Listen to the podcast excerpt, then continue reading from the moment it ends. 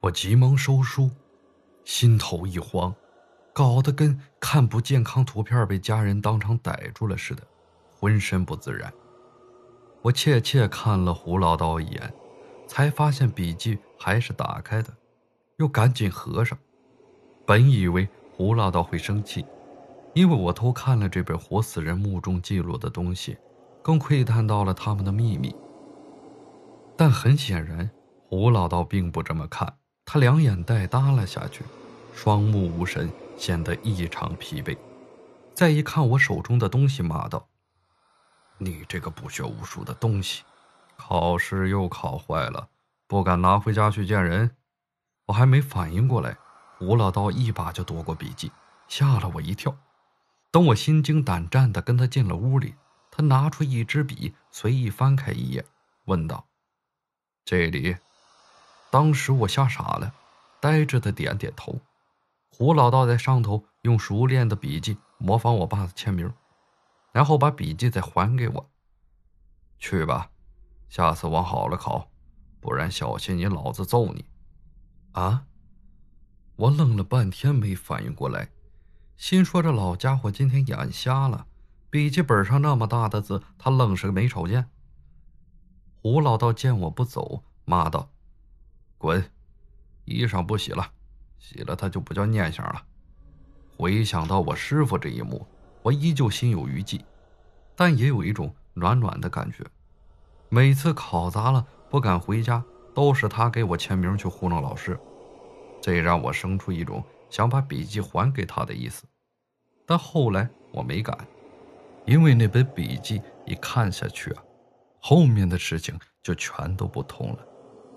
师傅对我讲的话的确是有隐瞒的，而隐瞒下来的全都是最重要的事情。我夜晚回家，把手电筒揣在被窝里，细细去看，却越看越觉得背后发寒。我觉得不饿，但是却很想吃东西。这大概是我人的本能吧。那我也许还算个人。今天，依旧只有我一个人。老李他们还有三个摄像师，十三个人依旧在熟睡，呼吸越来越稳了。这是第二天的话，然后到了第三天，万幸，小邓醒来了。但这两天熬得异常难受。我尝试着自己在墓中来回走动，那些石阶，一共二百八十九层。每十七个一组，共十七组。十七这个数字，在考古界的葬配标志中，还是首次出现。究竟意味着什么呢？对了，我攀上石阶，站在最高端，总感觉前路阴森森的，莫名的一种恐惧，令我不敢靠近。小邓专研究文物鉴别与墓葬结构。我们打开了第二道石门。从而看到陵墓外层的深道，我们所在的位置似乎在整个地宫的中央。往前是主墓室，往后退，则回到陵墓外围。第五天，今天陆续醒了四个队员，对于我们来说是件大事儿。我们清晰记得那晚发生的事儿：探明主墓室的小邓领着几个人率先移开木砖。他们由上而下掉出一样东西。当晚我们看不清楚，但依稀可见，那里面的主墓室有八个石盒排列，十七个人畜骨架一组，森森白骨数以万组。我们带走了那个东西，发现这个墓室可能是个祭祀台，但不敢确定。那是一块乌漆抹黑的石头物件，朝代无法辨别。但形状很像庞大的碾子磨盘，很奇特。但我们来不及研究，只觉得脚下仿佛要发生地震，那种吸力不断，好像要发生磁力风暴。黑漆漆的地宫里总有什么东西诡异的冲出来，不停的把人拍死。我亲眼的看见两个摄像师被拍成了肉泥，然后，大概我被捏死了。因为临死前，我体会到了身体分崩瓦解的痛。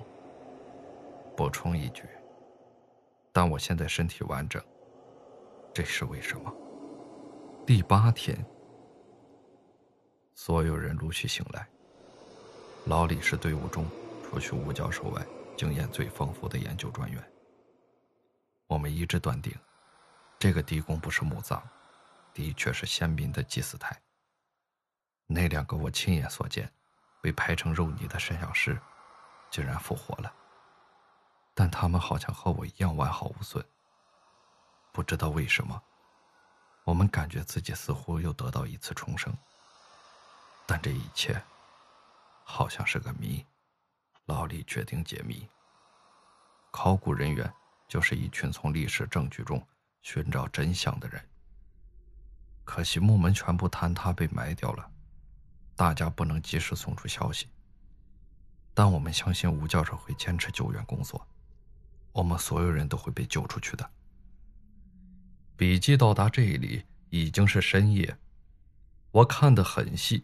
一直在揣摩着其中的味道，甚至因为夜晚太过安静，我一边看一边触动思绪，竟仿佛身处那个从未去过的地宫之中，仿佛一切都是我的亲身经历，每个画面都如此反复的在脑海中形成，体会着。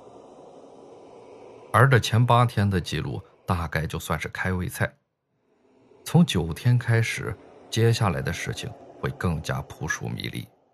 十一个考古队员里，总有各工专业的能人。很快，笔记里记录着一个叫黄小雨的队员探明白了一件事：眼前这个地宫里还有一片未知的空间。当他站在二百九十层台阶最高处时，却突然生出一种异样的感觉，好像有个异常恐怖的东西一直暗中潜伏着。森然恐怖的煞气令他下意识的身体直哆嗦，不知道为何就紧张起来。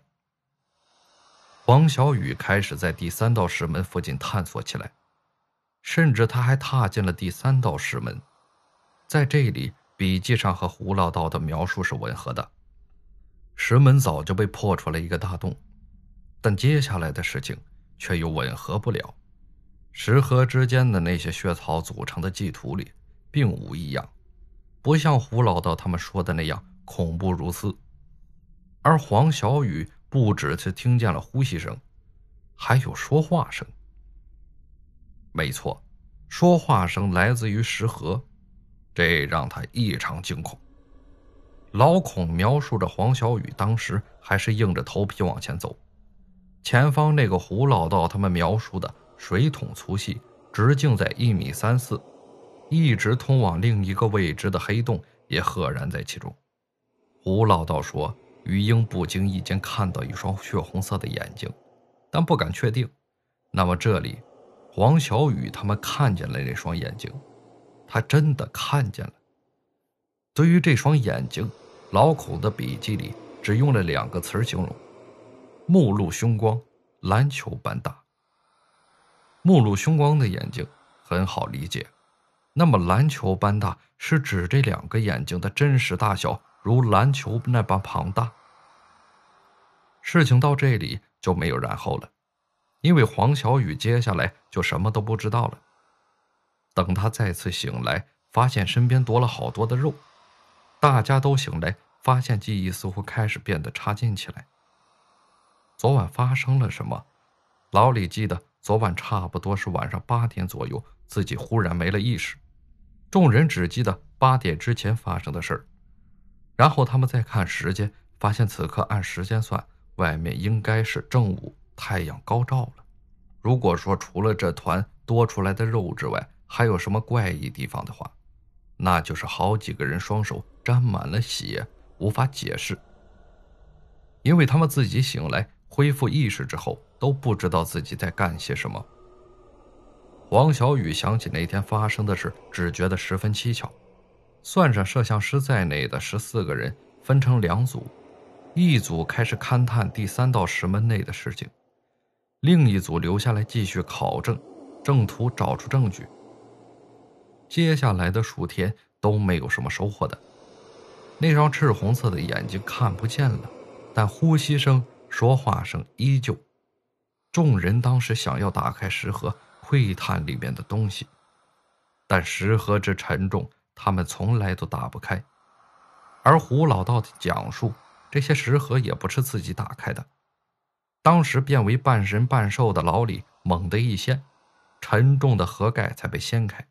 这其中的事情也算对数，但关于蛇群的事儿却与他们的认知不符。大家数天尝试，无论如何，那道血红色的眼睛都没有再出现，但偶尔却能听见锁链的晃动声。因为几人的手电筒装备并不能照得很远。所以自然看不清头上端的那个景象，但直到有一天，一声怒吼的发出，惊动了所有正在忙于研究的人。原因是一个不怕死的队员爬进了那个洞里，然后出现了胡老道描述的情景。那些铺天盖地的蛇群一触即发，笔记里的场景跟胡老道他们的形容简直不差分毫。笔记到了关键时刻，那么，老李他们一行人是如何逃脱这些蛇群的呢？那时他们再次失去了知觉。等第二天醒来，又已经到了中午时分。前面摆着一大堆的肉，很多队员浑身是血，但关于失去意识之后的记忆，没有人再回忆起来。至于蛇群，他们早就退开了。老李他们后来又几次尝试，只要一进那个洞里，蛇群就会出来。但其他的无论怎么碰，那些蛇群却是理都不理。到了这儿，我明白了，吴老道他们曾经尝试进过这个洞，那里面目露红光的家伙肯定不得了。至于蛇群，这里面发生的事情，那胡老道是必定瞒过的，因而发生了什么？我更是不得而知。而与此同时，考古队有个古文字研究者，经过一阵的对比研究，竟然破译出了短短的几句话出来。而他们的这段发现，则证明了之前我听到的那两个字“视葬”。这字眼原本是很模糊的，这一刻，我终于得知一部分意思。我忽然发觉，那晚阴差说的话是有道理的。这两下一印证，直接便令我想明白了其中的原因。二阴差那晚告诉我，地宫内锁的大邪葬小邪，而考古队那些活死人破译出来的那几句话，则是